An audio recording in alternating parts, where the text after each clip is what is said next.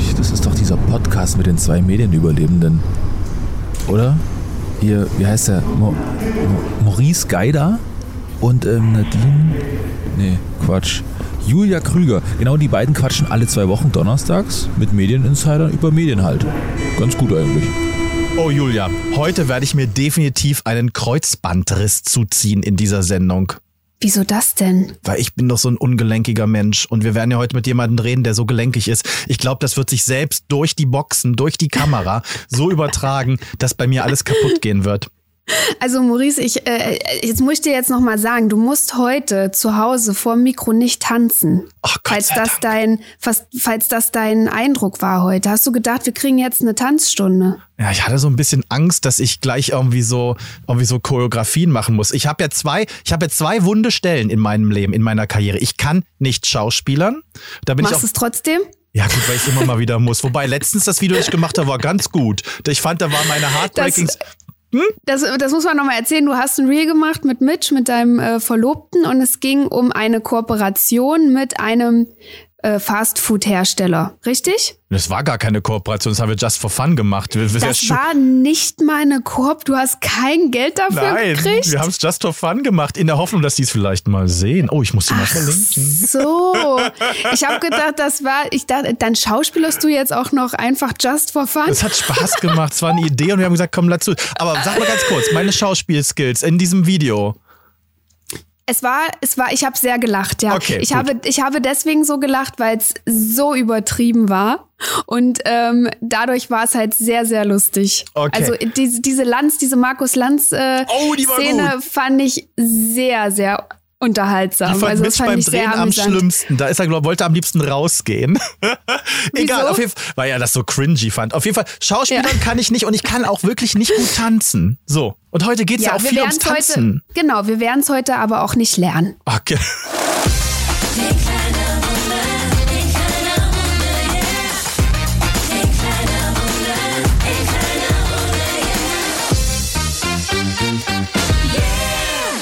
Schade eigentlich, weil ich würde eigentlich gerne ein bisschen mehr tanzen lernen. Ich hatte ja schon mal so Hm. eine Tanzstunde für oder mehrere Tanzstunden für meinen Hochzeitstanz damals, aber ähm, ja, wie ich äh, von dir ja auch erfahren habe, fandst du es gar nicht mal so gut. das hast du mir irgendwann mal gesagt. Ja. Oh komm, ist doch sehr, ist- ich fand das eine sehr diplomatische Antwort. Immerhin war das Wort gut noch drin. Ja, aber doch, wir haben also, weil wir haben damals für unseren Hochzeitstanz sehr viel Lob bekommen, ähm, aber nicht von Maurice Geider. Naja, okay. Aber Oh Mann, ähm, ihr habt schon, ja, ihr habt schon. Ich will mal euren Hochzeitstanz im September Oh sehen. Gott, das ist ganz schlimm. Darüber haben wir noch gar nicht geredet und ich habe auch richtig Angst davor, weil ich, also, also ich tanze ja, als hätte ich so Betonschuhe an, ne? Also das ist einfach ganz schlimm. Aber egal, Na gut. dann, vielleicht kannst du ja mit, dann kann er dich führen. Aber ähm, ich will so sagen, also wenn man über andere Hochzeitstänze ne, sich ähm, Die Revanche ähm, kommt, ich spüre ja, es dann schon. möchte ich möchte ich wenigstens den Beweis, ich sehe dass ihr dich es hier besser schon am. Rand der Tanzfläche mit so einer Let's Dance Kelle, so und dann so eins. Nein, auf gar keinen Fall, auf gar keinen Fall. Ich werde sehr supportive sein. Naja, ihr habt schon rausgehört, es geht heute so ein bisschen ums Tanzen, aber nicht nur, denn wir sprechen heute mit einem, man kann es nicht anders sagen, Multitalent. Er ist Tänzer, Choreograf, Di Creative Director. Sänger. Er hat bei einigen Musicals schon mitgespielt und war auch bei äh, Dance, Dance, Dance und bei Dancing on Ice in der Jury. Also hat auch viel Fernseherfahrung und jetzt geht er auch noch auf eigene kleine Tour, kann man sagen. Er wird seine erste eigene Show spielen. Wir sprechen mit Zale Calais und ich freue mich so sehr auf dieses Gespräch, Maurice. Das muss ich dir wirklich sagen, weil der Zale ist einfach so eine interessante Persönlichkeit und hat so einen interessanten Werdegang hinter sich, dass er, glaube ich, einfach unfassbar viel zu erzählen hat. Das glaube ich. Und weißt du was, Julia? Ich habe gehört, er kommt gerade vom Sport. Auch das habe ich heute noch nicht gemacht. Uh. Ja, Julia, du hast eine Sache vollkommen vergessen. Zahl hat unter anderem die Helene Fischer Show als Creative Director, also die Live-Tour, da Mhm. hat er gearbeitet und er hat mit den No Angels gearbeitet. Und das muss dich ja wohl Mega. beeindrucken. Du bist doch hier voll der No Mega. Angels-Fan, oder? ja, früher war ich ein riesen No Angels Fan. Also er wird viel zu erzählen haben und jetzt freuen wir uns auf Zahle. Hallo Zahle, wie geht es dir? Mir geht es fantastisch. Wie geht es euch? Super. Ach, soweit ganz gut. Ja, wir freuen uns riesig auf das Gespräch mit dir und finden es toll, dass du dir Zeit für uns nimmst. Ich freue mich auch. Danke für die Einladung. It's very nice. Und man muss ja ehrlich sagen, Zahle, wenn man so deinen Werdegang und deine Vita liest, man weiß ja überhaupt gar nicht, wo man anfangen soll. Es ist ja wirklich einfach beeindruckend, was du alles schon Absolut. gemacht hast in der Vergangenheit. Und ich würde sagen, wir fangen einfach mal mit dem ähm, mit dem Ereignis an, was kürzlich erst war. Du warst nämlich im Dschungel in Australien, aber du warst nicht im Dschungelcamp selbst, sondern du warst Begleitung von Lucy, Lucy von den No Angels. Wie ist es denn dazu gekommen?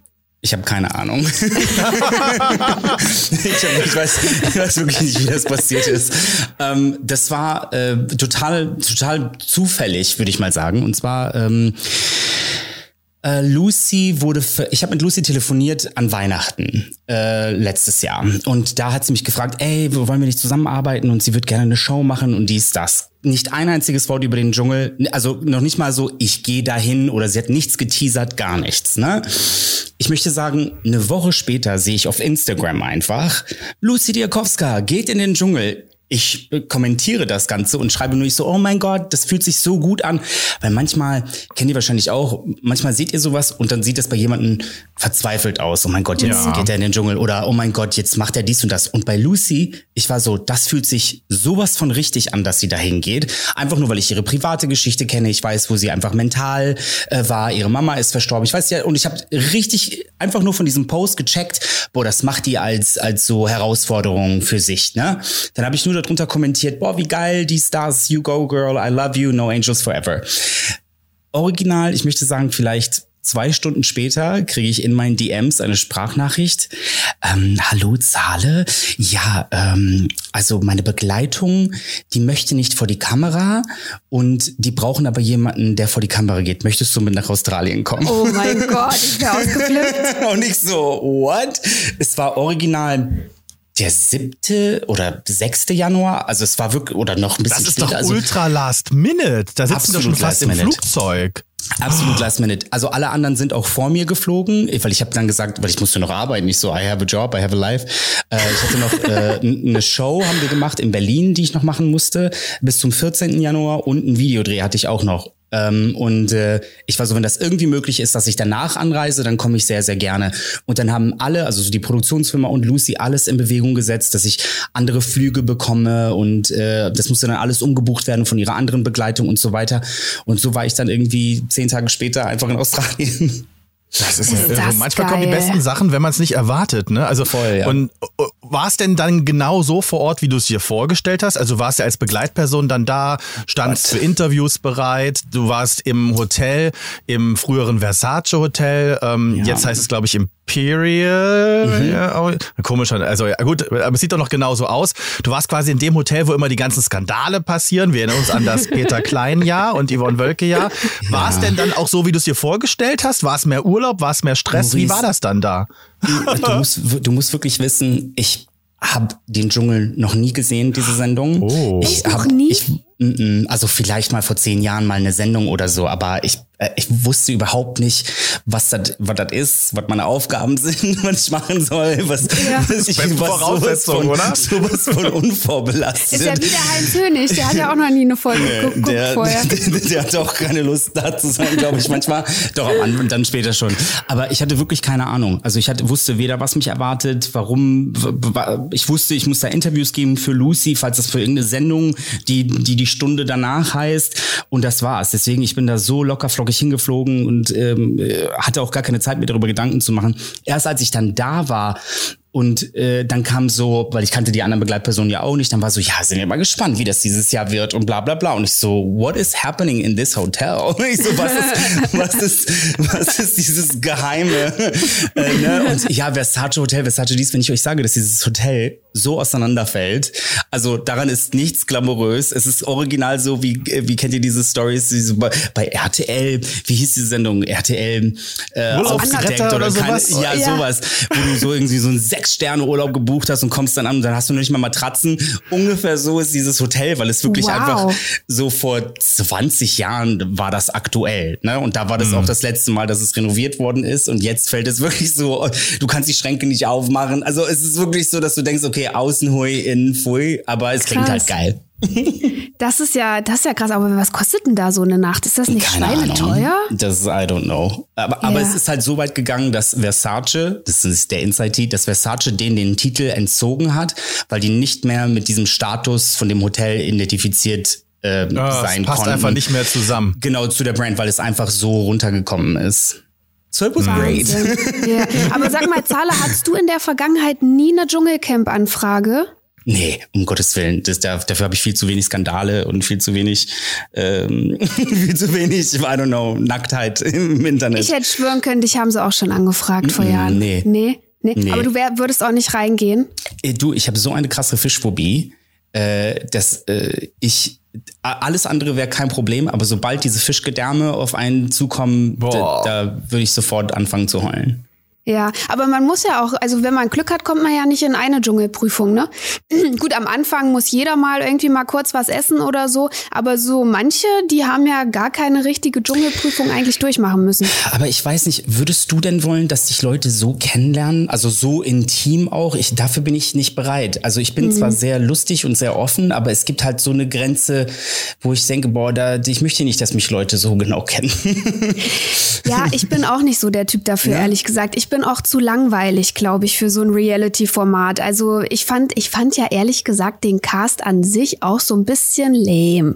Du hast Echt? jetzt die, du hast jetzt die letzten Jahre nicht verfolgt, aber es gab ja wirklich teilweise Leute da drin, da ist ja richtig was passiert, ne? Also das, da gab's ja richtig Showdowns, ähm, wo hier so ein, ähm, wie hieß der eine Maurice, der, der, der, der Vater von dieser einen ehemaligen Germany's Next Topmodel ähm, Kandidatin Mathieu Mathieu Car- Carrière Carrière Ach so, Mathieu? Carrière. Mathieu Carrière wie er auf auf Knien äh, die Sarah Knappig anflieht bitte geh einfach aus diesem Camp verlasse dieses Camp also wirklich dass Ach die Leute Gott, das ist aber, das, so, das, Julia, da war das Dschungelcamp ja noch schwarz-weiß und in 4 zu 3, so ja, alt es ist schon das lange ja. aber ich meine also nur, es gab in der Vergangenheit wirklich Casts, da, da, da hat man wirklich mitgefiebert, weil die sich, äh, weil die sich Ja. einfach nicht ausstehen konnten. Und diesmal war das ja also gut, es gab hier Kim, Virginia und Mike, aber als das Thema abgefrühstückt war, war es ja dann auch relativ harmonisch. Ähm, von daher war es vielleicht ein tendenziell ein bisschen zu langweilig, aber egal. Ich find's mega, dass Lucy gewonnen hat. Der habe ich zum Schluss auch am meisten gegönnt. Also weil sie einfach nicht so needy ist, weil sie einfach eine Frau ist, die im Leben steht. Die hat's einfach verdient und die hat sich das auch einfach erkämpft. Und deshalb finde ich mega cool, dass sie. Guck mal, ich habe die aber am Anfang gar nicht auf dem Schirm gehabt, ne? Nee, Aber wir haben die sie ein bisschen auch, underrated, ne? Ja, also die war auch in den ersten sieben Sendungen oder so vielleicht gar nicht zu sehen. Abends haben wir immer so, ähm, weil wir auch deren Social Media gemacht haben und so haben wir so Pressebilder von der Sendung bekommen. Ne?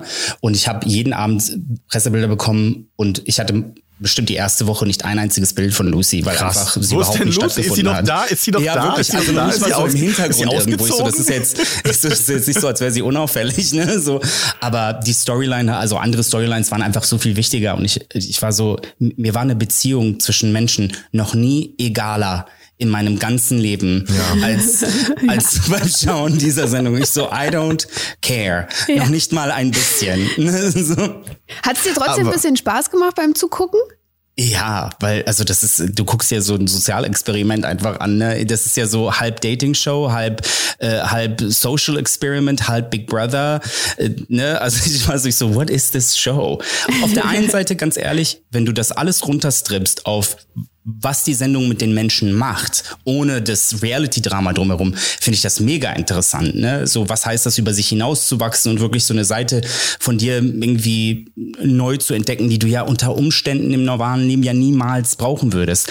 Aber dadurch, dass es ja halt auch bei RTL ist, ist natürlich wer Aber mit was wem viel schon, wichtiger. aber was ich gerade schon ganz spannend finde, Zahle, und man hört das schon durch, also du bist ein absoluter Medienprofi. Das muss man an der Stelle mal feststellen. Also allein schon deine Einschätzung von, von Lucys Post, sie geht in den Dschungel, wo du gesagt hast, sie ist nicht needy, sie macht das, um sich herauszufordern. Am Ende gewinnt sie aus genau diesen Gründen. Das sind auch die Gründe, die ganz, ganz oft die Zuschauerinnen und Zuschauer am Ende überzeugen. Ne? Also es gewinnen selten die needy People, es gewinnen irgendwie die, die es am Ende machen, um sich so zu fordern. Und Ja. gerade hat man bei dir auch schon so ein bisschen rausgehört, ne? Da gab es dann so eine Senderkritik. Also man merkt schon, du setzt dich mit Medien die ganze Zeit auseinander. Du bist ein Medienpro. Ist das richtig? Habe ich, hab ich, hab ich dich da jetzt richtig eingeschätzt? Danke. Ja, also ich weiß nicht, ob ich Medienprofi, also ob mir so auf den, auf den Hals schreiben würde, ähm, aber ich mache das Ganze ja auch schon was länger jetzt. Und ich glaube, was mir auch extrem hilft, äh, ist, dass ich alles nicht so ernst nehme, also wirklich auch mich nicht. Und das hilft dann einfach extrem, weil dann kannst du auch so, also so sein, wie du auch bist vor der Kamera und auch das sagen, was du auch wirklich sagen möchtest. Ähm, ich habe hab natürlich auch oft mitgekriegt, aber es ist auch was anderes, wenn dein Kind da drin ist oder dein Partner oder weißt du, jemand, mit dem du jetzt zehn Jahre zusammen bist oder so, ne? Oder mit dem du Kinder hast, dann ist die Beziehung natürlich auch schon was anderes und die Leute nehmen das dann auch persönlicher, was über diese Leute dann auch gesagt wird, ne? Ähm, als Kumpel, Kollege, Freund äh, mitzukommen, ist nochmal was anderes. Und das war, glaube ich, dann auch für mich eher so, weil ihr müsst verstehen, ich bin einer der größten No Angels Fans, die es gibt auf dieser Welt. Ne? Also, mein, dass ich, dass ich erstmal für die arbeite, ist schon mal krass gewesen für mich. Aber dass ich dann mit Lucy, ihr müsst wissen, mein Hund hieß Lucy, wegen Lucy. Wow. Hey, ich Ja, war auch also- immer Lucy früher. Ich war immer Lucy, Same. wenn wir No Angels gespielt Ja. haben. Ich war Lucy. Ich so, ich bin Feuer, könnt ihr alle anderen vergessen. Ja. Du kannst gerne Sandy No sein. Angels gespielt? Nein, ich bin Lucy. so viel, was du noch nicht weißt. You, don't, you know nothing, Jon Snow. Ja, wirklich. Ich erfahre gerade ganz neue Dinge über Julia. Also, das ist also spannend. ja. ja, ne, das war meine, meine frühe Jugend. Ich habe sogar meine Freunde dazu gezwungen, aus Karstadt diese Headsets zu kaufen, die du noch in deinen Computer reingemacht hast Geil. für 10 Mark. Und dann haben wir die, die Ohrstöpsel rausgenommen, so dass es nur dieses Mikrofon vorne Geil. mit diesem Bügel, Ja. damit wir die No Angels sein können und haben die dann mit Haarklammern in unseren Haaren befestigt, damit wir damit tanzen können. Was soll ich euch So sagen? geil, Leute? so geil. Das war eine schöne Zeit. Das war eine schöne Zeit. Es fühlt sich gar nicht so lang her an, ehrlich gesagt. Ja, aber gut, Salle, nicht, ja. du hast gesagt, du würdest nicht in den Dschungel gehen, aber ähm, du hast in der Vergangenheit mehrere TV-Jobs schon gemacht als Juror. Du warst Mhm. in einer Jury. Zum einen warst du bei Dance Dance Dance ähm, Yes. bei RTL. Das war so die erste Jury-Erfahrung, die du gemacht Genau, ja. hast, oder? Und dann warst du noch bei Dancing on Ice ähm, in Sat 1. So, wenn du dich jetzt entscheiden müsstest, RTL oder Sat 1? RTL. ist ja immer so die Frage, RTL-Gruppe oder ProSieben-Gruppe? Das, also, äh, möchtest du, dass ich darüber rede? Na klar, na klar. Ja, ähm, das war Sat 1 die Sendung, die war für mich wirklich schmerzhaft. Also da, danach habe ich auch wirklich äh, drei, vier, fünf, zehn Schritte aus dem Fernsehen zurückgenommen, ähm, weil äh, das, das hat mir also die Idee an sich und die Leute, ähm, die die Produktionsfirma ITV und so, das war alles super, aber wirklich ähm, RTL war einfach Show erfahren. Die wussten einfach, worauf es ankommt, warum. Die machen seit Jahren Let's Dance, die machen seit Jahren das Supertalent. Da ist einfach so eine Routine drin. Und bei Sat 1 war, wurde, war, war, so viel falsch einfach. Und ich kam gerade von zwei Jahren, äh, wo ich, wo ich auch viel gelernt habe. Also ich kam gerade von der Show äh, Dance, Dance, Dance, wo ich super verstanden habe, wie eine Jury-Dynamik funktioniert, wie, äh, wie das Miteinander funktioniert mit den Moderatoren und so weiter, was meine Aufgabe ist auch als Jury und so. Ne? Und da, aber ich habe mich echt extrem damit auseinandergesetzt. Und dann kam ich halt zu dieser Sat 1 Sendung Dancing on Ice, was mega geil ist, weil ich habe meine allerersten Tanzjobs waren äh, war eine Sendung, äh, war eine Show eigentlich, die hieß Art on Ice. Das Ah, ist kenn in, ich. in der Schweiz so eine riesen Eisshow. Das heißt, ich hatte voll die Verbindung zu zu den Eisskatern. Ich kannte wirklich die olympischsten Sieger äh, irgendwie zu der Zeit. Das heißt, mein Herz hang da auch dran. Meine Mama war Eiskunstläuferin. Ich war so, oh my God, we're gonna we're gonna do this. Und dann war einfach die, die, das, was die von der Sendung wollten und als Jury, wenn du halt gar keinen Mitspracherecht hast, was Produktion und Creative Direction angeht.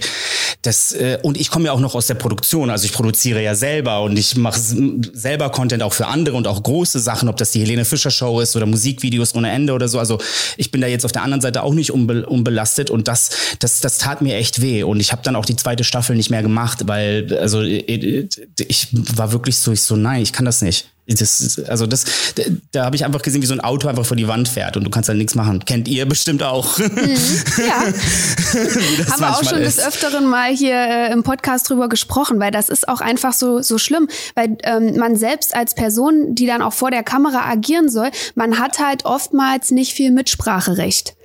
Ging dir dann wahrscheinlich auch so. Also Ja. hast du das Gefühl gehabt, du möchtest dich einbringen und du wurdest auch einfach nicht gehört?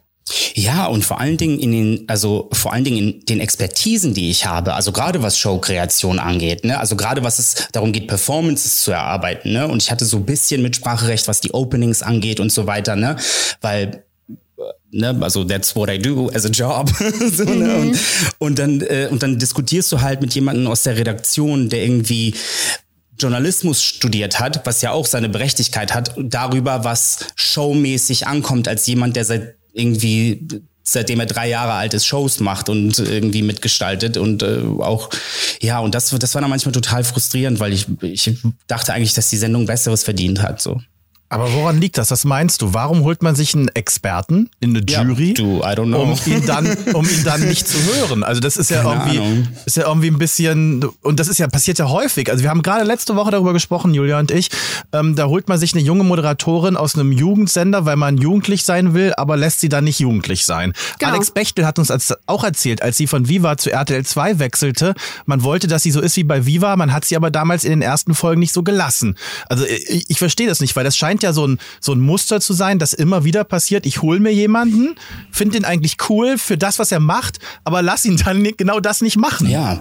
Ja, das ist wirklich, also, weil da einfach zu viele Köche manchmal drin sind. Weißt du, also der Sender möchte dann manchmal die eine Sache, die Produktionsfirma möchte die andere Sache. Das hatte ich zum Beispiel bei Dance Dance Dance, dass ich einen Sender hatte, der eine Show machen wollte und die Produktionsfirma wollte eine ganz andere Show machen. Und dann sitzt du halt dazwischen und versuchst halt irgendwie so die Balance zu halten, ne? Mhm. was auch nicht wirklich deine Aufgabe ist, denn im Prinzip muss ich nur an dem Samstagabend dahin kommen, um 19.30 Uhr, um 21 Uhr fertig sein und das war, um, ne, so.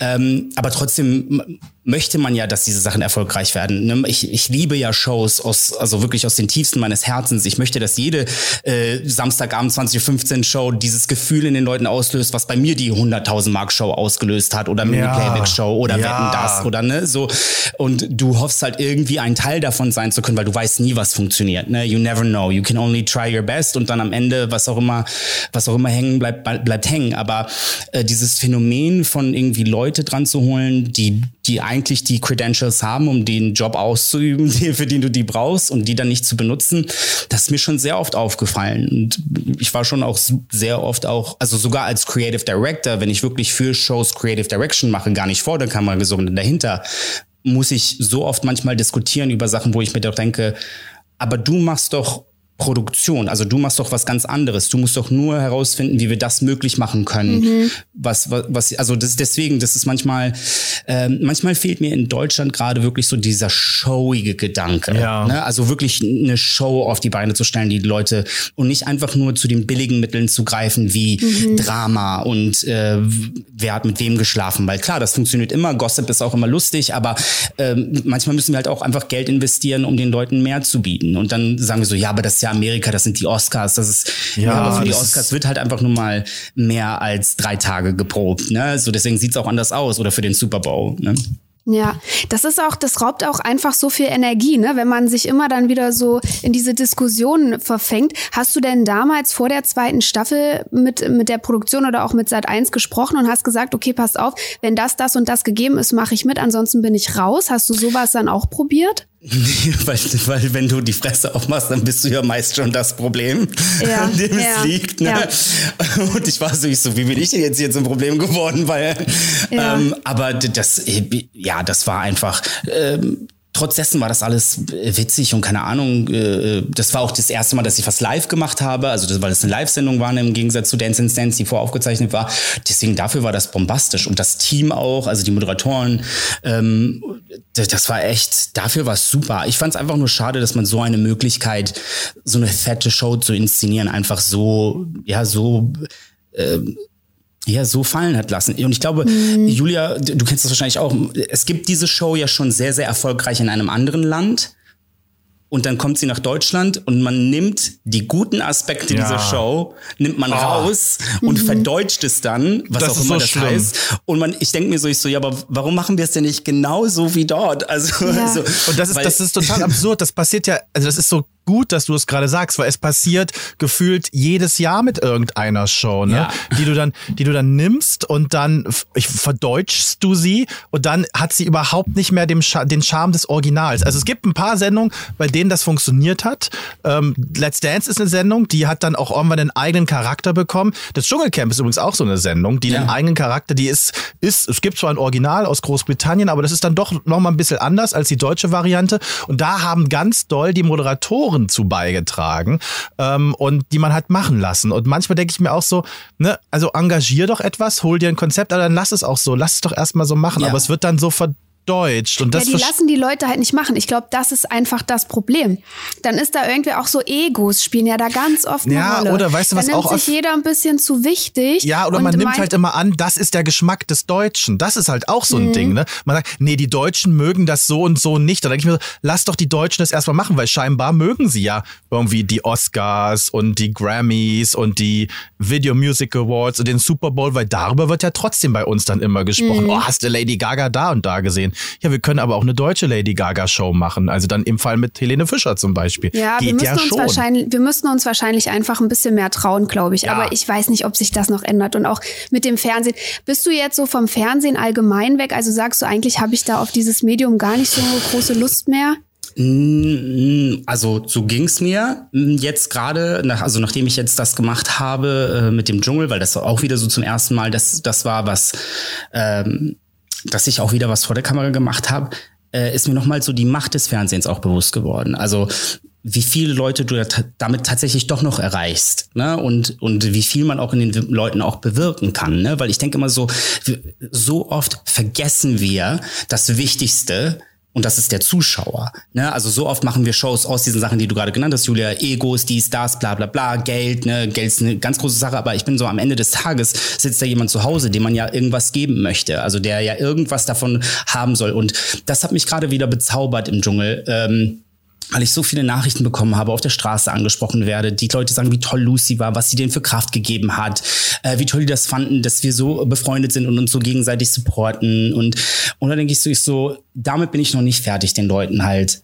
so ja, so, oder mit den Leuten sowas zu erleben, weil für mich ist das genauso großartig, ne? Also diese Möglichkeit zu bekommen, nach Australien zu fliegen und da meine Freundin zu unterstützen und das auch noch bezahlt zu bekommen, so who does that, ne? Und wenn das Leute draußen irgendwie glücklich macht und dazu anregt, irgendwas gemeinsam zu besprechen, auch wenn es halt Gossip ist, ne? Aber trotzdem, dass man so sich mit seinen Freunden darüber unterhält, why not? Mhm, ja, absolut. Sag mal, wurdest du dafür bezahlt, dass du Begleitung bist bei Lucy im Dschungel? Das klang jetzt gerade so.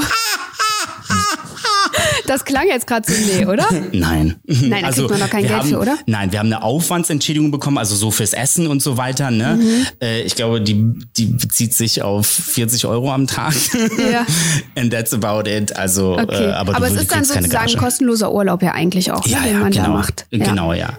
Ja, ist schon eigentlich, ist es schon Das- fast ein das bisschen kommt ein geiler bisschen als drauf an. Begleitung. Na, es Äh, kommt ein bisschen Begleitung ist drauf an. Beste. äh, viel geiler. Es kommt ein bisschen drauf an, wie viel denn deine Person im Dschungel macht. Ne? Also wenn gar nichts passiert, also ich, ich, ne, dann hast du nichts zu tun. Aber wenn richtig viel passiert, dann bist du von morgens bis abends vor den Kameras und musst erzählen. Ja, also ich hatte wirklich so ein 50-50 äh, Dings damit, weil die erste Woche, wie gesagt, war Lucy eher so im Hintergrund, ne? Und dann ging es erst los, wo man dann gemerkt hat, oh, jetzt kommt sie langsam in die Prüfung. Da hat man sie dann halt extrem viel gesehen und da hatte ich dann auch mehr zu tun. Also ich hatte so den perfekten Ausgleich zwischen so keinen interessiert, was ich hier mache und auf einmal war dann so, oh mein Gott, wir brauchen dich jetzt sofort. Ja, ich komme.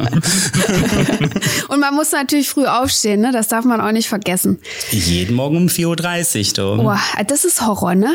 Also das, äh, da stelle ich mir einen Urlaub dann doch ein bisschen anders vor. Du, aber naja, ich, ich bin jeden Morgen dann zum Strand ge- gelaufen, habe dann den Sonnenaufgang am Strand erlebt, bin ins Meer gerannt. Ähm, ja, du hast schöne, du hast schöne Baywatch-Aufnahmen gemacht am Strand. Und hast an deinem, an deinem Laufstil gearbeitet, Sala. Was war denn da los? Ich kann einfach nicht rennen, Leute. I don't know. Es- es- es Ja, sieht manche können aus. nicht werfen, manche können nicht rennen. Jeder hat so seine dafür. Ach komm, ey, jetzt aber bei jemandem, der so viele Talente, wollte ich gerade sagen, der so viele Talente hat, mein Gott, auf das eine kann man dann auch verzichten. Ja.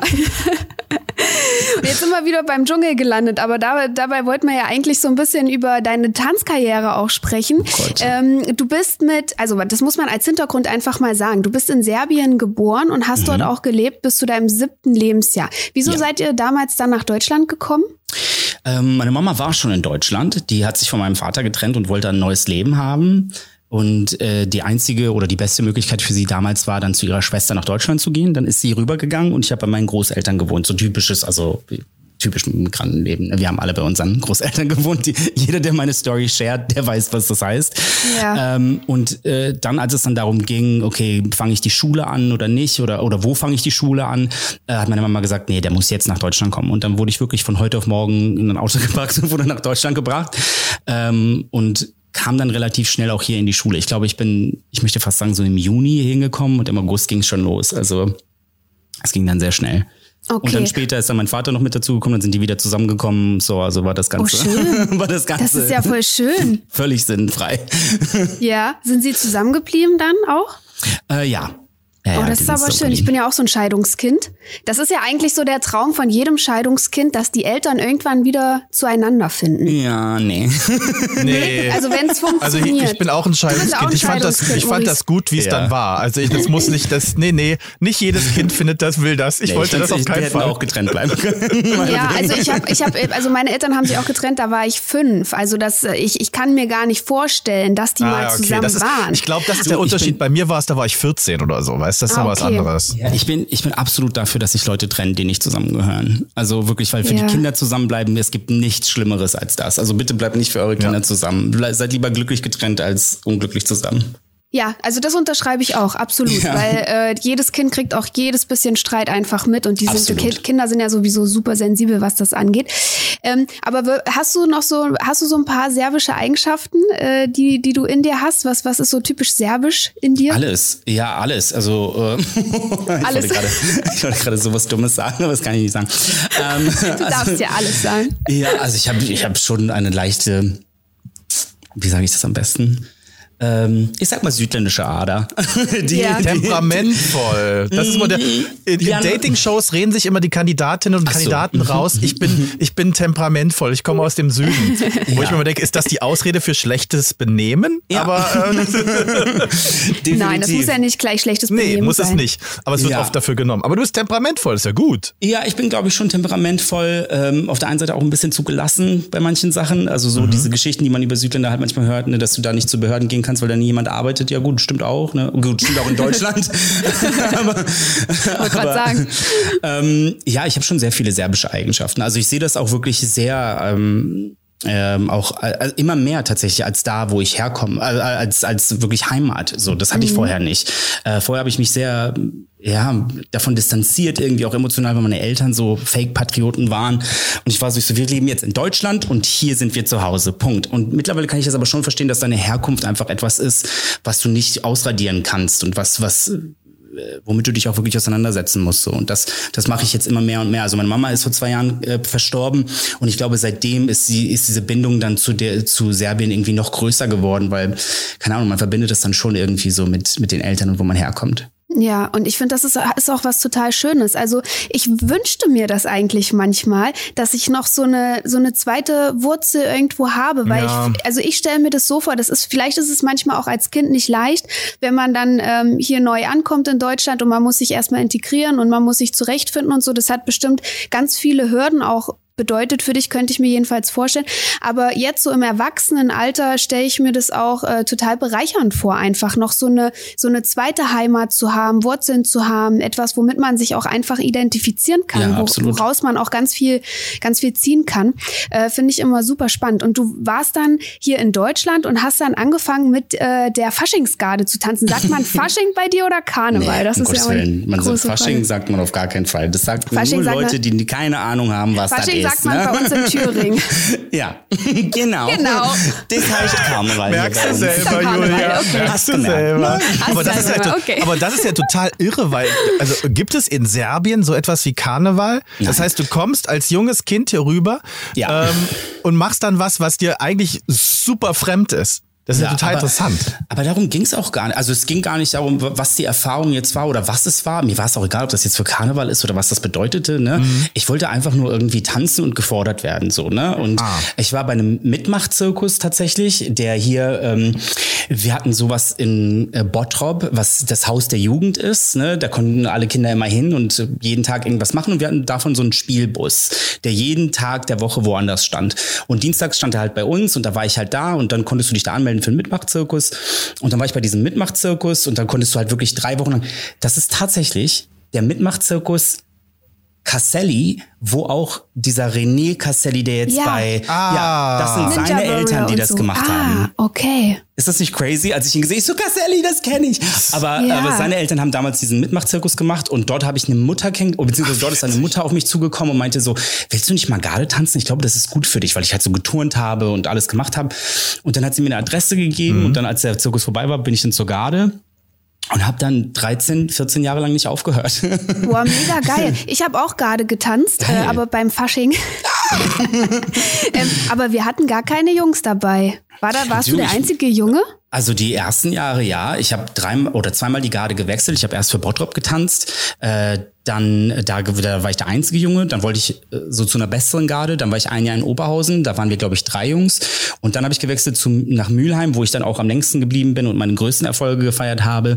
Ähm, da, da hatten wir dann eine gemischte Garde, so nennt man das, wo, wo wir dann auch wirklich, ich glaube so zehn Jungs manchmal waren. Aber ich habe auch Paar getanzt, also wo es halt nur äh, ich und ein Mädchen war, Sarah Hagelstange. Und dann haben wir ähm, ganz viele Turniere getanzt, deutsche Meisterschaften, westdeutsche Meisterschaften, norddeutsche Meisterschaften und so weiter, ja.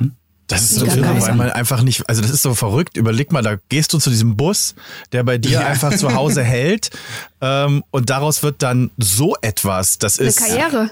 Das ist, das ist Wo total eine Karriere verrückt. draus geworden. Ab, ab, wann wusstest, ab wann wusstest du denn, du möchtest das professionell machen? Äh, tanzen gar nicht. Also will ich bis heute nicht professionell machen, aber hier sind wir nun mal. That's how that happened. Ähm, äh, nie- Ungefähr also es- 30 Jahre später. voll. Warte mal, da war doch was. Ich wollte das damals gar nicht mit dem Bus. Hey. So geht's, so geht's vielen im Beruf, glaube ich. Ja, also tanzen, tanzen an sich. Ich wollte wirklich schon immer alles machen. Also mich hat das dann auch echt lange gestört, dass ich dann nur aufs Tanzen reduziert worden äh, bin. Aber irgendwann habe ich verstanden, ich so, ey, wenigstens irgendwas, was mit diesem Business zu tun hat, ist, so ist mir dann auch egal. Ähm, weil ähm, ich habe schon immer gesungen, ich habe schon immer getanzt, ich habe schon immer geschauspielert, mich immer in Rollen. Äh, ich hatte meine eigene Sendung mit vier Jahren. Ähm, die war zwar nur in meinem Kopf, aber, aber ich habe ich hab, ich hab jeden Abend mit meiner Cousine Home Shopping gemacht, äh, wo ich äh, Massagegeräte verkauft habe. Sie wollte nur massiert werden, ne? aber, aber ich habe dann so getan, als würde ich diesen Massage-Roller verkaufen. Ähm, also das war, das war schon für, für mich schon immer klar. Und dann als das als das Tanzen dann am ehesten funktioniert hat, also ich bin dann wirklich zu, als dann Popstars kam, und daher kommt auch die Verbindung zu Lucy, habe ich dann zum ersten Mal im Fernsehen gesehen, boah krass, dieser Job oder dieser Weg, den gibt's wirklich, weil vorher war das für mich alles Zauberei, ne, so wie kommst du ins Fernsehen? I don't know, ne, diese Men das war alles Magie. Ich hatte niemanden, der, den ich kannte, der beim Fernsehen gearbeitet hat oder Musik gemacht hat oder so, ne, und ähm, und dann, als ich die No Angels gesehen habe, war ich so, ich so, boah, krass, es gibt einen Weg. There is, es gibt Produzenten, es gibt äh, Gesangscoachings, es gibt Tanzlehrer, ne? So, also es klingt jetzt so banal, weil das so selbstverständlich ist heutzutage, aber damals wusste ich das nicht. Ich wusste nicht, dass es so, so oder es war so weit weg. Und dann fingen halt diese ganzen Castingshows an, ne? Dann gab's Popstars Staffel 100, DSDS und so weiter. Und ähm, ich habe mich dann angemeldet hier und da, hier und da. Und bei manchen hat's funktioniert, bei manchen nicht. Und dann gab's die Sendung You Can Dance. Äh, und eine Freundin von mir hat gesagt, ey, es gibt jetzt so eine Tanzsendung bei Sat 1 tatsächlich. Ähm, ähm, und das waren tatsächlich auch die gleichen Leute, mit denen ich dann später Dancing on Ice gemacht habe, by the way, die Sat 1er.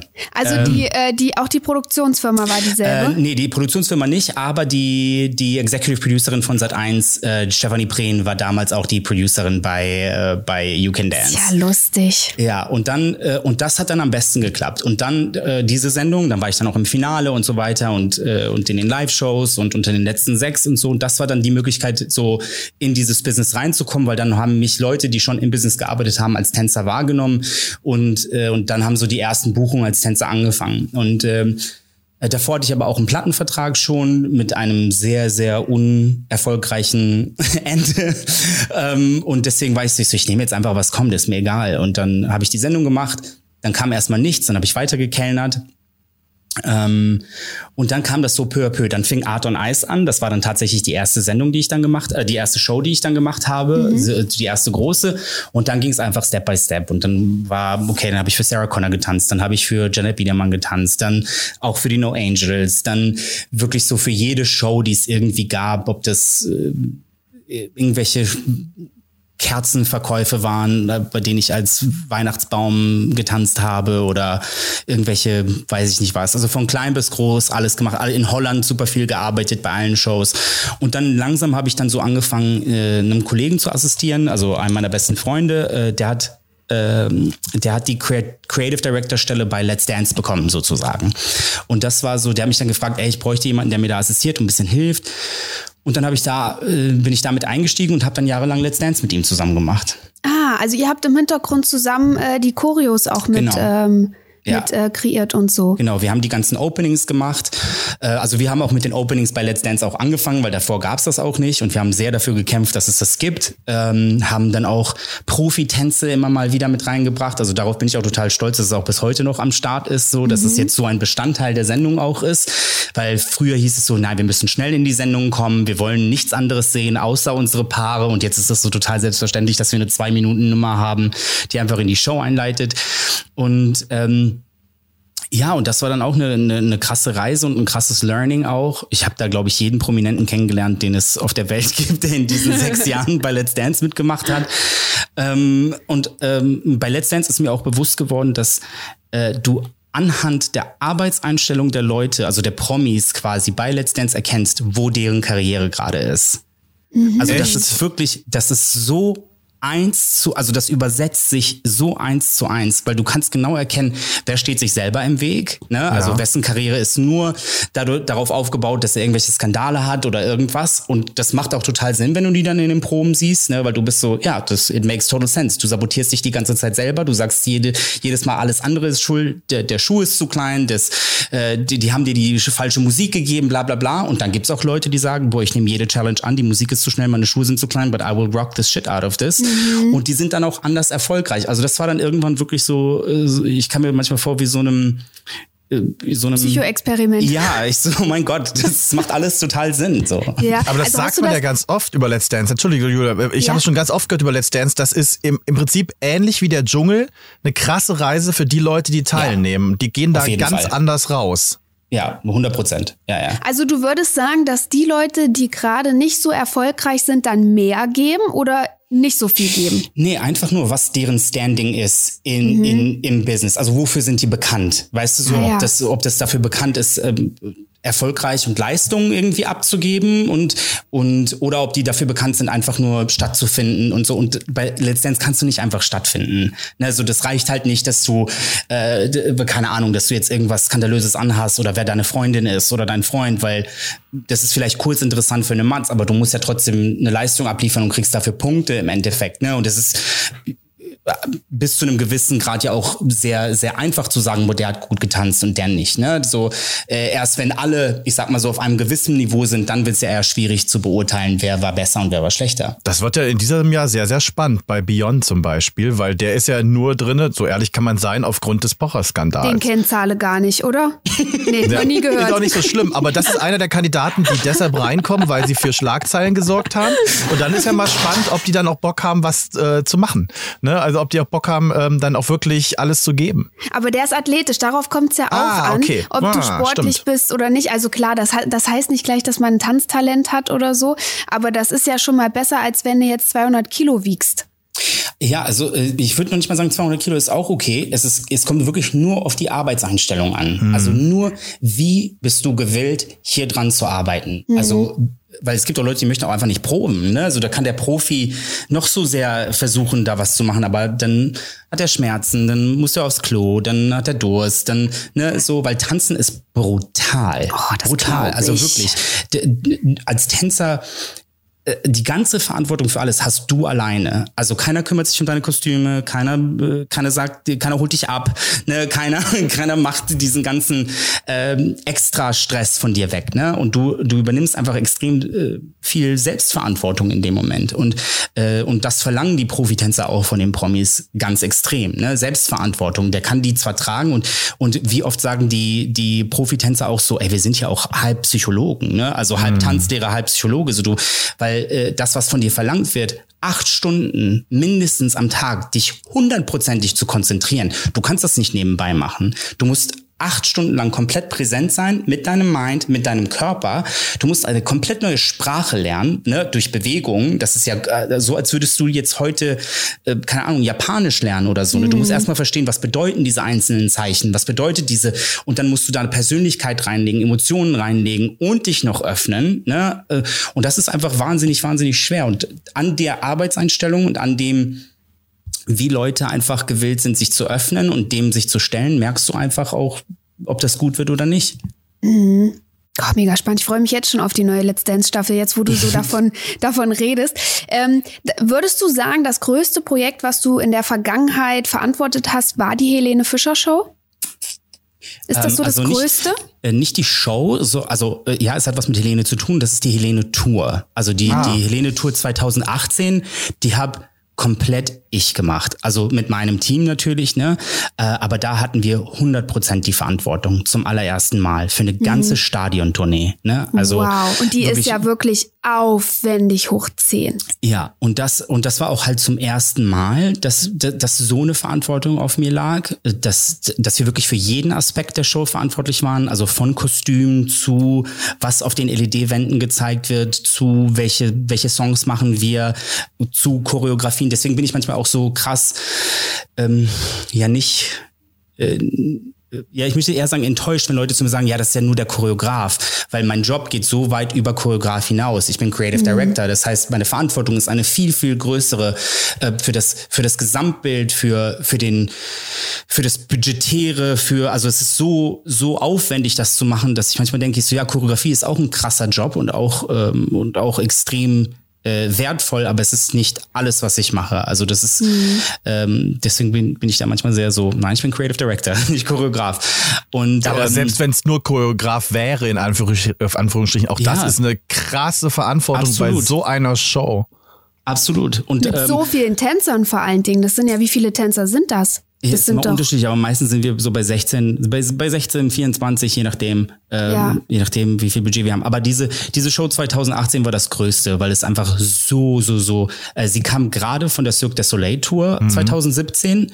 Na und toll, von so einem Level so. Ja, und das, und das war auch wirklich so, ähm, okay, wir müssen jetzt Stadion machen, das heißt, wir haben kein Dach, also das heißt, wir können nichts nach oben hinhängen, ne, mhm. weil das war ja ein großer Aspekt von Cirque du Soleil, ne, mit Akrobatik von oben und so, aber wenn du kein Dach hast, nichts hinhängen kannst, ähm, kein, kein Gefliege machen kannst, sage ich mal so, wie, wie konkurrierst du mit damit, ne, so dass die Leute nicht aus der Show rausgehen und sagen, ja, schade, die Helene, die ist jetzt aber nicht so gut wie die letzte Tour, ne, so, und dann mussten wir das Konzept einfach so drauf ausbauen, dass es wirklich 100% auf Emotionen ist, dass es ein eigenes Thema hat, dass es ganz, ganz alleine steht. Also wenn man sich diese Tour auch anguckt, sind alle Outfits auch ganz anders als, als was sie sonst macht. So, wo man sagt, ach, das ist ein Helene-Outfit. Wir haben wirklich versucht, so diese 2018 Tour komplett alleinstehend äh, da stehen zu lassen und äh, dass es wirklich so ein Event ist. Wir haben es halt wie ein Festival aufgebaut. Also der Gedanke für uns war, dass es ein Festival, wo die Leute hinkommen und in jeder Stadt ist dieses Helene Festival, so wie so ein riesen Kirmes, ne? Mhm. Und, und das war, das war so unsere Hoffnung, dass die Leute rausgehen und sagen so, boah, ich war jetzt hier auf Helene Coachella oder, oder Helene mhm. Burning Man oder so.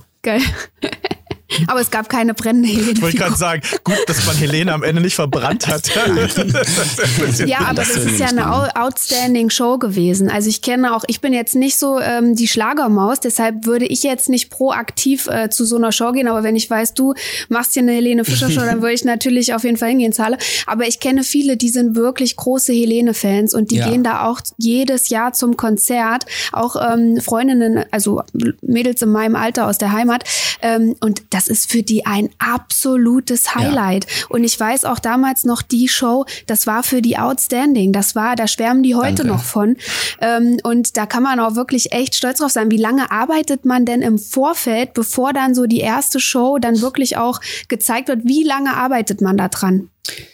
Ich würde so gerne sagen, boah, wir sitzen da jahrelang dran und wir haben so viele Konzepte jahrelang vorher. Die Zeit gibt's gar nicht, wirklich. Ja. Also krass. wir haben, das finde ich krass.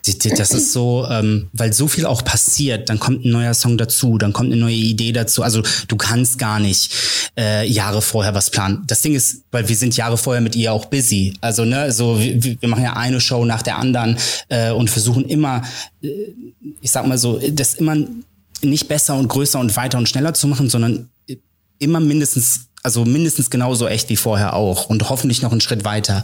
Und weil ganz genau wegen diesen Leuten, die du gerade genannt hast, weil wir sind uns sehr, sehr bewusst, dass da Leute sind, die hunderte von Euro zahlen und dahin, zu, dahin kommen, die sich Babysitter holen, die sich äh, frei nehmen müssen und mit ihren Leuten dann was erleben möchten, mit ihren Freundinnen dahin gehen, mit ihrem Mann dahin gehen und, und allein für die können wir nicht nachlassen und müssen immer weiter drücken ähm, und, und pushen nach vorne. Auch wenn immer neue Obstacles kommen, wie budgetäre äh, Sachen. Ne? So alles wurde teurer nach Corona. Ja, jedes Equipment hat irgendwie siebenmal mehr gekostet äh, als vorher. Ne? Die Preise ähm, sind da einfach eskaliert, aber trotzdem dürfen wir ja nicht aufhören, Ne, wir können ja den Leuten nicht sagen, ja, sorry, jetzt kriegt ihr halt eine halbe Show, sondern mhm. wie, wie mhm. schaffen wir das, dass die Show noch geiler wird für die Leute? Wie schaffen wir das, dass wir noch, noch abstraktere Sachen machen, die vielleicht musikalisch eher sind? So den Song haben die jetzt schon 100 Jahre nicht mehr gehört, dass den wieder reinholen und so weiter. Und das ist, ähm, deswegen, so lange haben wir dafür keine Vorbereitung. Für die Helene Fischer Show, die letzte jetzt, hatten wir genau einen Monat. Also wirklich einen Monat wow. von, von, von dem, dem Meeting, wo das ist krass. 90 Prozent entschlossen worden ist bis zur Aufnahme der Show. Das wow, finde ich und ihr seid krass. zu zweit. Wir sind zu zweit, Sarah Hammerschmidt und ich. Äh, wir sind sozusagen äh, am Kopf des Ganzen und dann haben wir aber wirklich ein so breites Team, das uns in jeder Jeglichkeit, äh, jeder Hinsicht einfach hilft. Äh, ob das choreografisch ist oder organisatorisch, ob das unsere Agentur ist, Silke Pfaff, aber ähm, auch die Kollegen von, von der Produktionsfirma Kimmich ähm, haben uns wahnsinnig geholfen, haben zu nichts, fast nichts Nein gesagt, ne? meinten so, ja geil, lass das machen, lass das versuchen und dann haben wir das alles in einem Monat umgesetzt. Ja. Okay, das finde ich krass. Man denkt ja eigentlich so, also wenn ich jetzt so an die Helene-Show denke, ob es jetzt ja. die Fernsehshow ist oder ob es jetzt die Tour ist, es ist ja einfach, es ist ja, gibt es einen anderen deutschen Star, der eine fettere Show macht? Kann, nein, oder? Mhm. Gibt es nicht. Ich vergleiche sie immer gerne mit Pink zum Beispiel. Pink mhm. macht ja auch so eine heftige, auch teilweise akrobatische Show. Da muss ich auch immer, ich muss die beiden irgendwie, habe ich die im Kopf so ein bisschen nebeneinander. Und da hat man ja fast immer den Einblick, was kostet die Welt. Ne? Also, aber da ist es wahrscheinlich ja trotzdem nicht so. Man muss ja trotzdem Nein. auf das Geld achten, weil ja. auch da gibt es natürlich ein Budget, was man nicht überschreiten sollte, auch wenn sie dann wahrscheinlich sehr viel einspielt. Ja, ja, also definitiv. Budget ist immer eine Frage, egal wie, egal wie viel Budget du hast, ne? Weil mit jedem Budget, was du hast, willst du ja mehr möglich machen, ne? Und diese Sachen sind einfach teuer, Leute. Vom, mhm. vom Himmel zu fliegen ist it's really expensive. So, ne? also, oh Mann, aber es ist mein großer also Traum. Technik kostet ja richtig oh viel. Ich wollte schon ja, mal ja. auf einem Halbmond von der Decke runterkommen und dann irgendwie Eines sagen, Tages herzlich willkommen. herzlich willkommen. Eines Tages, we'll make it work. Irgendwann, Maurice. Irgendwann. Ist denn Wetten das schon besetzt? Ja ja, Helene nicht. macht das aber besser. Helene macht das besser. Wobei ich glaube, inzwischen hat sie sich so den, den diesen, diesen, ähm, diesen Stand erarbeitet, dass sie tatsächlich sagen könnte, also ich will das, in Anführungsstrichen, und dann machen wir das möglich. Also denk doch nur an diese Performance der letzten Tour mit diesem Roboterarm. Das hast du doch vorher noch nie irgendwo auf der Welt gesehen. Ich erzähle euch was zu diesem Roboterarm. Ja, habt ihr Lust? Ja, ja auf jeden Fall. Auf jeden also, Fall. Ähm, wir kamen äh, auf diese Tour sehr, sehr spät dazu, weil es hieß eigentlich, Cirque du Soleil macht das, die nehmen das komplett in deren Hände und, äh, und das wird auch so, und das ist auch völlig in Ordnung gewesen für uns, ne? Weil wir wussten, wir machen alles andere, ne? Die machen die TV-Auftritte und so weiter und äh, wir, wir kennen das Thema mit Cirque du Soleil, weil wir das ja schon mal hatten 2017. Dann hat das ich sag mal, ganz vorsichtig ausgedrückt, nicht ganz so funktioniert, wie man sich das erhofft hat. Und wir kamen wirklich zwei Wochen vor Opening dann wieder dazu und hatten zwei Wochen Zeit, diese Show ähm, zu retten. Diese, ähm, ähm, nee, ins Ziel zu bringen. Ins Ziel zu bringen. Die Show ja, ins genau, Ziel das, bringen. d- das, das Show die ins Ziel zu bringen, genau. Und, ähm, und äh, wir, es fehlte eine Inszenierung für Herzbeben. Ähm, und äh, es war nicht ganz klar, was man da machen kann. Und dann kam die Idee, äh, okay, Helene auf einem Roboter und sie trommelt aber da drauf. Es gab so einen Roboter, der so eine Trommel darauf hatte, wo man drauf trommeln konnte. Also die, und wir haben dann gesagt, wir so, ja, Helene trommeln und singen, warum sollten wir das machen? Ähm, geht es das irgendwie, dass wir diese Trommel wegkriegen? Und dann ging es so lange hin und her, äh, dass wir einfach schon eine, eine Performance für Herzbeben machen mussten, weil es eigentlich eher un, un, unmöglich schien, dass das überhaupt stattfindet. Dann haben wir eine Herzbeben-Performance gemacht und waren so, boah, die ist aber eigentlich ganz geil geworden. Eigentlich brauchen wir einen Roboter dafür gar nicht. Eigentlich bräuchten wir einen Roboter für atemlos. Und dann ging es ganz lange, ob dieser Roboter überhaupt einen TÜV bekommt damit Helene da überhaupt drauf sein kann. Also so Sachen, ne, die, wo kein Ja. Schwein drüber nachdenkt. Aber dadurch, dass es ja ein Roboter ist, der Autos baut, darf keine Person dran und darf keine Person dran, wenn andere Personen drumherum stehen. Also war die einzige Möglichkeit, dass wir den Roboter hinten in die Halle stellen und nicht auf die Bühne, weil der irgendwie 1000 Kilo wiegt. Also war dann unsere Herausforderung, wie kriegen wir Helene von der Bühne nach hinten, eine Performance und dann wieder zurück auf die Bühne. Also haben wir dann Elektroscooter geholt, bis Was sie habt ihr endlich... geholt? Elektroscooter. Helene Fischer ist einfach auf einem Elektroscooter von Phänomen runter, dann einmal die ganze Halle entlang, dann auf den Roboter drauf, hat Atemlos gesungen und genauso wieder zurück. Das ist ja geil.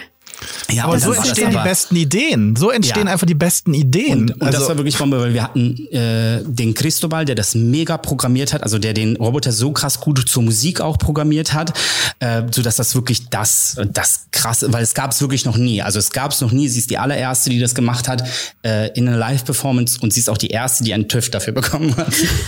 Aber gab es dann darauf auch Feedback, dass dann Leute kommen? Ich meine, das eine ist ja, die Leute, die im Publikum stehen, die sehen das und staunen und dann gehen die nach Hause und sind glücklich und erzählen vielleicht noch ihren Freunden darüber, aber das war's. Aber dann gibt es ja auch die Branchenseite, die ja genau weiß, wer produziert sowas, wer sind die Leute hinter den Kulissen, wer sind die Choreografen, wer sind die Creative Directors. Gab es dann so Leute, die dann gekommen sind und gesagt haben, ey geil, und das wollen wir jetzt bei der nächsten Pink Show auch haben. Ähm, also aus Deutschland äh, kommen super viele Anfragen, nur keiner möchte die Arbeit und das Geld investieren. Und das ist manchmal so, so bizarr für mich, weil ich, ich denke so, ich so, also man sieht ja, äh, welchen Benefit das Ganze ja auch hat. Ne? Also, dass das ja auch ähm, ich sag mal, finanziell ja auch Sinn macht für Künstler, ne? Also so eine große Show zu machen und ne, und dass das auch für einen Veranstalter Sinn macht und so weiter, ne? Aber Helene hatte einfach das wahnsinnig große Glück, dass sie einen Veranstalter äh, am Anfang ihrer Karriere hatte, äh, Dieter Semmelmann, der einfach extrem an sie geglaubt hat und zu vielen Sachen auch Ja gesagt hat, wo andere Veranstalter bei anderen Künstlern halt einfach nicht Ja sagen.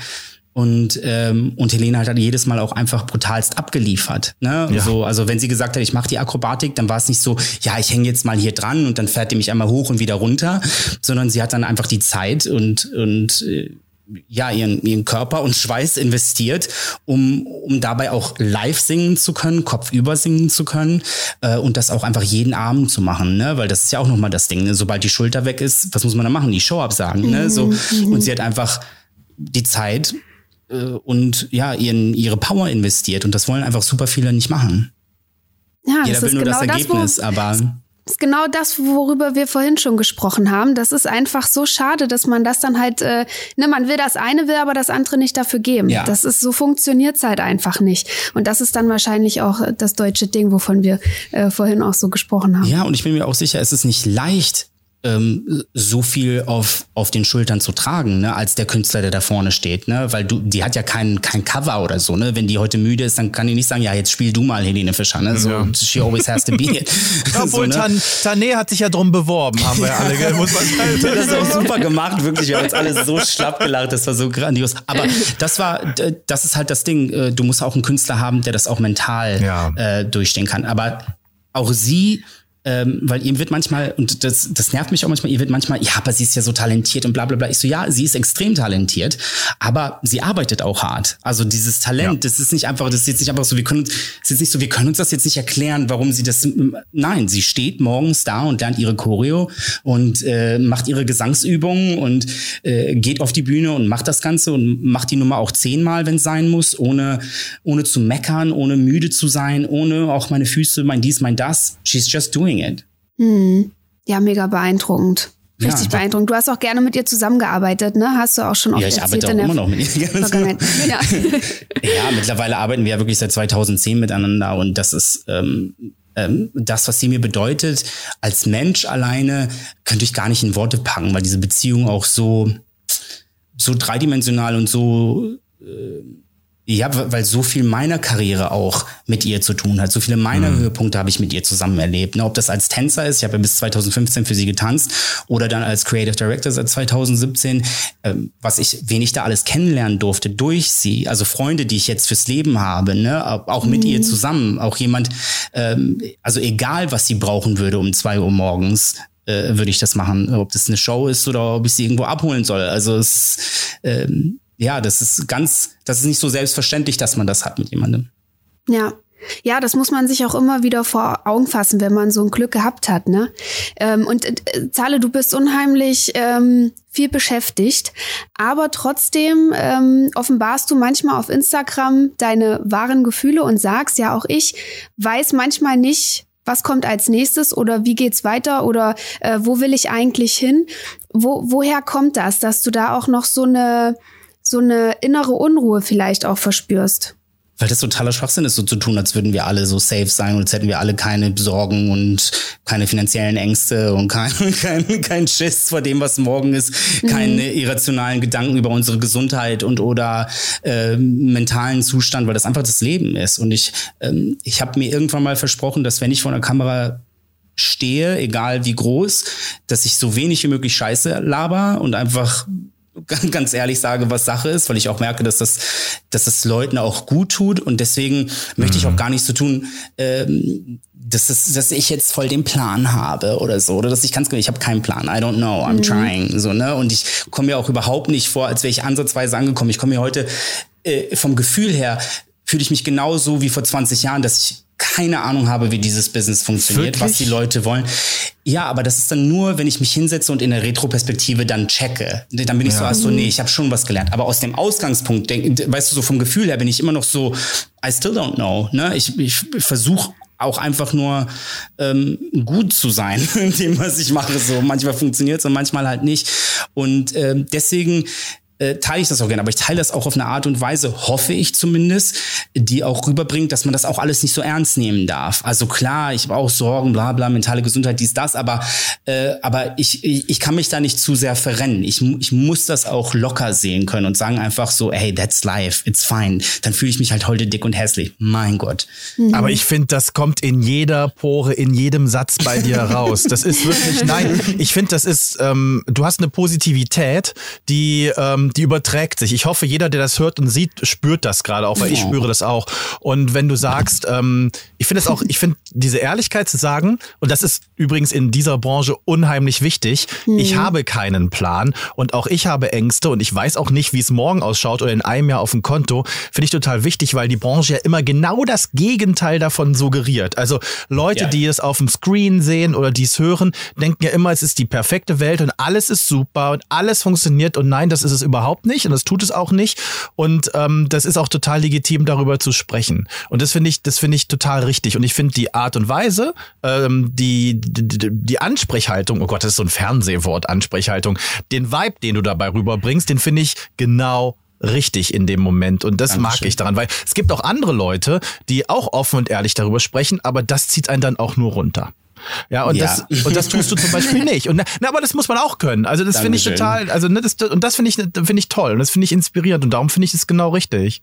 Ja, und das, also danke dir wirklich dafür, weil das, das ist auch schön, mal ein Feedback zu bekommen, weil nicht oft, ähm, also nicht, nicht oft bekommt man das so, ne? Mhm. Ähm, und ähm, ja, ich, ich habe wirklich gelernt, dieses Business darfst du nicht ernst nehmen Und das ist auch nicht mein einziges Standbein. Also deswegen mache ich auch so viele Sachen. Ne? So deswegen ähm, habe ich mir gesagt, okay, ich mache nicht nur Creative Direction, ich mache auch was vor der Kamera, ich mache auch, ich habe auch meinen eigenen Podcast, ich mache auch äh, jetzt meine eigene Show zum Beispiel zum allerersten Mal live, gehe ich auf die Bühne, aber ich habe auch gar kein Problem damit, wenn alle Stricke reißen, morgen wieder Kellnern zu gehen und mir da was aufzubauen oder irgendwas ganz anderes zu machen für Leute, deren, deren Buchhaltung zu machen oder irgendwo putzen zu gehen, wenn es sein muss. Also ich, äh, ich habe mir auch äh, weil meine Mama war auch immer so und ich bin auch immer so, ich möchte nie das Opfer von meiner Situation sein und von meiner Umgebung. Also ich möchte mich niemals und und das ist mir nicht immer gelungen. Ne? Ich, ich gerade in den Fernsehsachen habe ich mich auch manchmal so gefühlt wie, boah, fuck, jetzt bin ich in einer Situation drin, wenn ich nach vorne gehe, ist falsch, wenn ich nach hinten gehe, ist falsch. Mhm. Ähm, und irgendwann habe ich mir gedacht, ist egal, dann, dann habe ich halt keine Karriere, so wie ich sie mir vorgestellt habe. Dann ist, dann ist das auch okay. Oder sie kommt halt, halt später. Oder ähm, ja, oder anders. Oder einfach oder halt anders. anders. Und das ist auch völlig okay. Und auch scary, muss ich ganz ehrlich sagen, sich dann irgendwann hinzusetzen und sagen, boah krass, wahrscheinlich werden meine Träume jetzt einfach nicht mehr wahr. Ne? Mhm. So die Zeit tickt. Man hat ja auch dann immer so, oh krass, du bist immer älter und bla bla bla und dies, das. Und jetzt ja. denke ich so, ja, mein Gott, dann werde ich halt älter. Bin ich halt. Was soll ich ja machen? Also es ist kein Geheimnis, ja. dass wir alle älter werden. Uh. so, so, what is happening? Aber auch das und, ist ja total spannend. Ich finde, ich bin zum Beispiel der festen Meinung, ähm, Karrieren haben nicht etwas mit Alter zu tun. Es wird manchmal schwerer. Ja. Das ist wirklich so, weil das drumherum das vielleicht anders sieht. Aber es gibt auch so viele tolle Beispiele an Leuten, die, nehmt euch Jennifer Coolidge. Wie alt ist Jennifer Coolidge ja. jetzt irgendwie? In die 60 oder so. Und die hat sich letztes Jahr hingestellt, nachdem mit White Lotus die Karriere nochmal richtig abging, hat sie gesagt, ja, ich habe hier 30 Jahre die beschissensten Schauspieljobs gemacht. Ja. Ich saß hinten links im Bild und habe einmal genickt und so eine Geschichte und das und habe wirklich Sachen gespielt. Und dann kam zehn Jahre gar nichts. Und heute stehe ich hier und habe diesen verdammten Award in der Hand. Mhm. Und das ist ein Zeichen dafür, das Durchhalten und es kommt das Richtige zur Recht, also es kommt irgendwie. Ja, ja. aber ich finde auch die Einstellung gut zu sagen, ich bin, ich, ich nehme das alles nicht ähm, so wichtig. Ich meine, ich operiere nicht am offenen Herzen und muss für irgendwelche Leben zuständig sein und muss Leben retten, äh, sondern dass man halt auch einfach ja. sagen kann, okay, dann, ähm, dann wird's halt ein anderer Weg. Aber es ist trotzdem, und das kann ich auch nachvollziehen, Zahle, was du sagst, weil ich meine, wir drei, wir sitzen eh im selben Boot, glaube ich. Äh, wir können diese Gefühle sehr nachempfinden, weil wir ja auch alle selbstständig sind und da gibt es einfach immer mal wieder Existenzängste oder ähm, auch, dass man sich über Finanzen ähm, ne, Gedanken macht oder man fragt sich, wo will ich hin, was mache ich gerade? Ähm, ja. Und aber dieser Punkt, sich auch dann damit auseinanderzusetzen, mal durch den Schmerz durchzugehen und es dann im Endeffekt zu akzeptieren, ist halt einfach ein Prozess. Und ich finde es halt cool, dass du das so offen äh, kommunizierst, auch mit so einer Leichtigkeit, ähm, dass man halt auch einfach mal sieht, ja, so ist es halt nicht. Und so war es früher vor allen Dingen auch nicht. Da hat man es nur nicht mitgekriegt, weil es genau. kein Social Media gab. Genau, man das hat stimmt. einfach.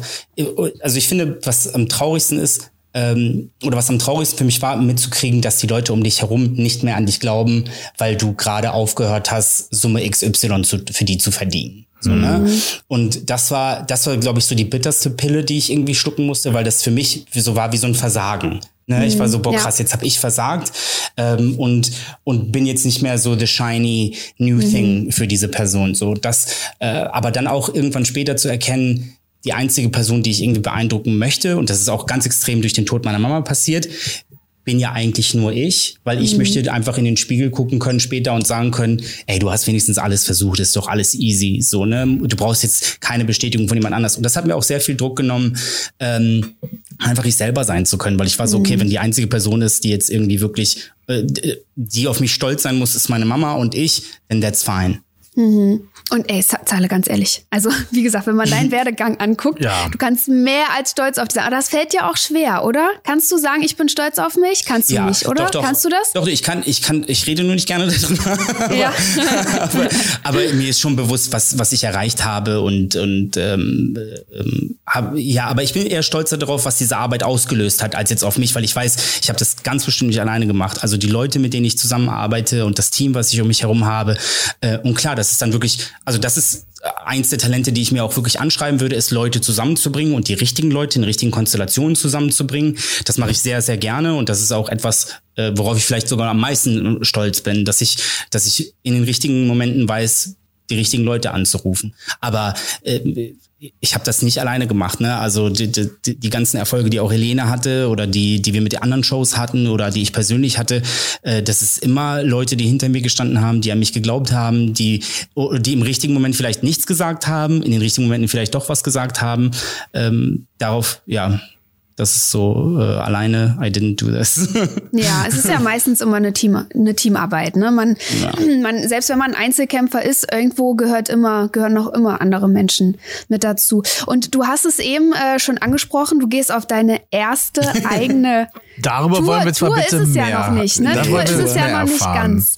Es ist, äh, es ist deine erste eigene Show am 23.03. Ja. und am 24.03., oder? Ja, die haben 23. schon ausverkauft. und, äh, und es gibt noch eine am 24.03. Ja, ich, hab, ich hatte wirklich nachts um, ich möchte sagen, 12.30 Uhr diesen Blitzgedanken, mach doch einfach eine Live-Show. Mach doch einfach, buch doch einfach ein Theater und mach einfach eine One-Man-Show und rede einfach Geil. eineinhalb Stunden zu den Leuten.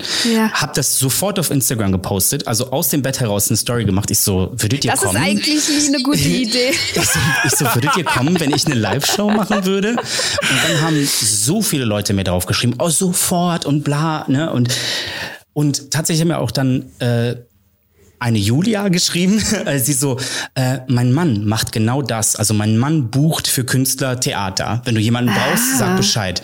Und ich so, ja, ja, dein Mann, ne? Und dann habe ich auf Instagram geguckt, ich so, oh mein Gott, ihr Mann macht das ja wirklich. Ja, ne? geil. Und auch für Leute, die wir auch kennen, ne? Also so, ob das Atze Schröder ist oder keine Ahnung was. Und ich war so, oh krass. Und dann hatte ich mit dem ein Meeting und habe gesagt, ich so, das und das würde ich gerne machen. Und er so, ja, ich mach dir das, kein Problem das, das war das unkomplizierteste, was ich jemals gemacht habe. Also ich wollte es eigentlich, ich wollte meine erste Show in Köln im Gloria haben. Das war so mein Traum. Oh, ich weiß so, ein nicht, schönes, ich, so ein schöner Ort. so ein schönes Theater, ne? Und Ja. ähm, ich fand das einfach auch von, von der Geschichte des Theaters und, und dass es so ein LGBT-Zentrum-Punkt auch ist und so weiter. Ne? Ich war so, ich so, da möchte ich hin. Und äh, auf deren Antwort haben wir ganz lange gewartet, bis die abgesagt haben. Oh. ich aber hoffe, sie war haben nur aus nicht- terminlichen Gründen abgesagt. Ja, ja, das haben die gesagt. Aber vom Ja, Feeling okay. her war ich so, ich so, no, you just don't think I can do Noch this. nicht. Nee, Noch hab ich nicht. auch auch gesagt. Aber gleichzeitig hatten wir schon ein anderes Theater in Oberhausen safe. Das heißt, ich wusste, Okay. selbst wenn das nicht klappt, dann mache ich es in Oberhausen. Und, äh, und jetzt haben wir es tatsächlich in Oberhausen gemacht, direkt eine zweite Show hinten dran gepackt, ähm, die jetzt auch schon sehr, sehr gut ausverkauft ist. Ähm, noch nicht ganz, aber die Hälfte haben wir, glaube ich, schon mal. Und, ähm, und ich glaube, ich werde das weitermachen. Ich habe Cool. ähm, mir ein lustiges Programm ausgedacht. Ich singe ein bisschen, ich erzähle ein bisschen von meinem Leben. Die Show ist eigentlich wie so eine chronologische Reise durch, äh, durch das, was ich erlebt habe, gebackupt mit dummen Skits ähm, und, und, und, und noch dümmeren Songs. Oh, mega. Hoffentlich kommst du irgendwann mal nach Berlin-Zahle, dann will ich da auch dabei I will sein. try. Ja, ich drücke dir alle try. Daumen, weil wenn, wenn das jetzt gut läuft, hast du gesagt, machst du es auf jeden Fall weiter. Ja. Und ähm, da kannst du, du hast ja, da hast du ja alle Freiheit. Das Ja. ist ja, da kannst du ja die Show machen, die, die in deinem Kopf sich befindet schon. Der Ja. vierjährige Zahle, der früher Massagegeräte verkauft Aber vielleicht hat. wird es ja auch genau das. Vielleicht massierst Kann du jemanden und Ja. verkaufst jemanden. Ja, das ist dann bei mir bei OnlyFans. Bist du jetzt Podcast? Du hast gesagt, wenn Nein. du die 70.000 auf Instagram Nein, knackst- 100.000, Julia. Ach, 100.000. Ah ja, stimmt. 70.000 wäre ja total absurd. Das ist, das ist mein Traum, einfach nackt Geld zu verdienen. ja, so wie Cora. Ja, ich glaube, Schumacher. nein, macht die jetzt OnlyFans? Nein, die, Die hat's wieder hat- geschlossen. Die hat Julia. OnlyFans, die hat OnlyFans gemacht letztes Jahr und hat auch gesagt, sie hat am Tag 10.000 Euro verdient.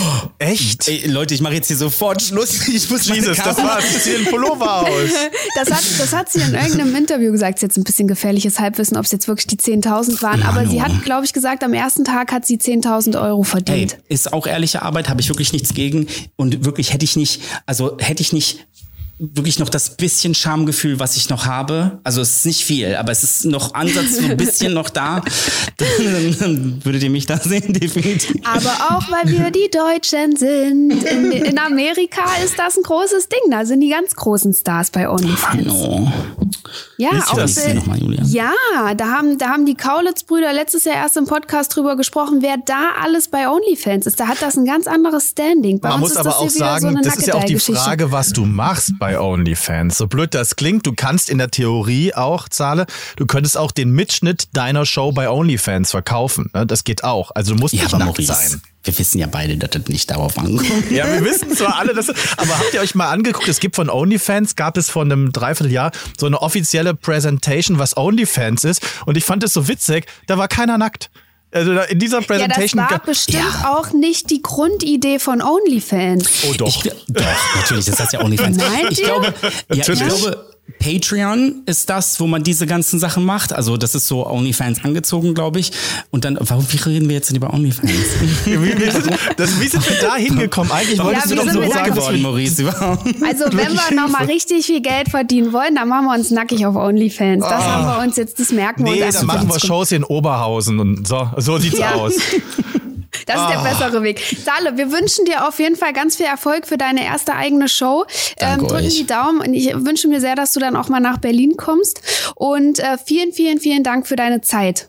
Danke euch, Ja, ey. Das hat mir wirklich sehr, sehr viel Spaß gemacht mit euch zwei. Wirklich vielen, vielen Dank für dieses ganz wunderbare Gespräch. Und Maurice, du wohnst ja nicht so weit weg von Oberhausen. Ich habe also, tatsächlich, ich habe eben gerade parallel, das kann man nicht sehen, aber mein Telefon liegt hier direkt daneben. Ich habe gerade schon geschaut, wann tatsächlich wann der 23.3. ist und ob ich da kann.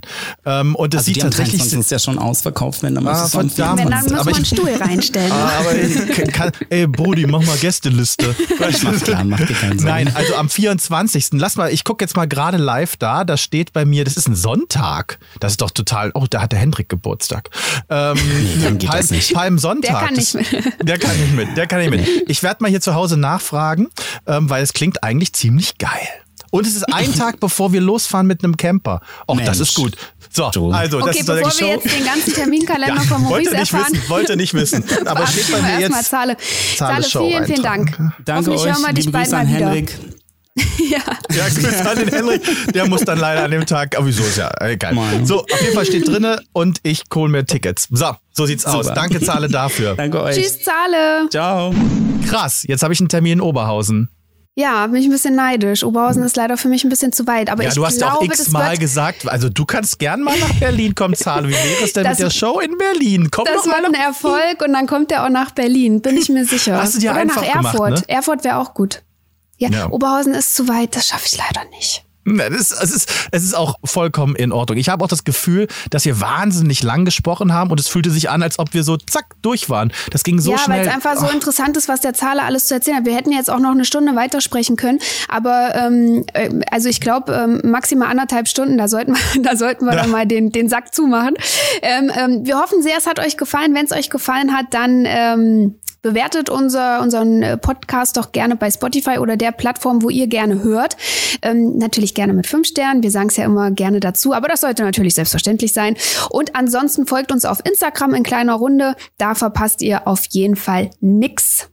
Ja, und sagt es weiter. Wenn ihr heute das Gefühl hattet, boah, da war ein krasser Typ in der Sendung, was er ja wirklich war, dann erzählt es auch gern euren Freunden, weil ich finde diese Geschichte, auch wie er es erzählt hat, so inspirierend. Das wollte ich nämlich noch sagen. Ich wollte eigentlich Zahle gar nicht so zuschleimen gerade, aber diese Geschichte von der siebenjährige Junge, der damals nach Deutschland kam und der jetzt so krasse Superstars wie Helene A. mit ihnen arbeitet, eine eigene Show demnächst macht, im Dschungel mit Lucy war, bei den No Angels mitge... Also weißt du, das ist so, ach, das ist, ist für mich total inspirierend gewesen. So, Der könnte ah, eigentlich auch ein Buch schreiben. Der Ja, könnte eigentlich auch ein stimmt. Buch schreiben. Stimmt. Wäre ganz spannend.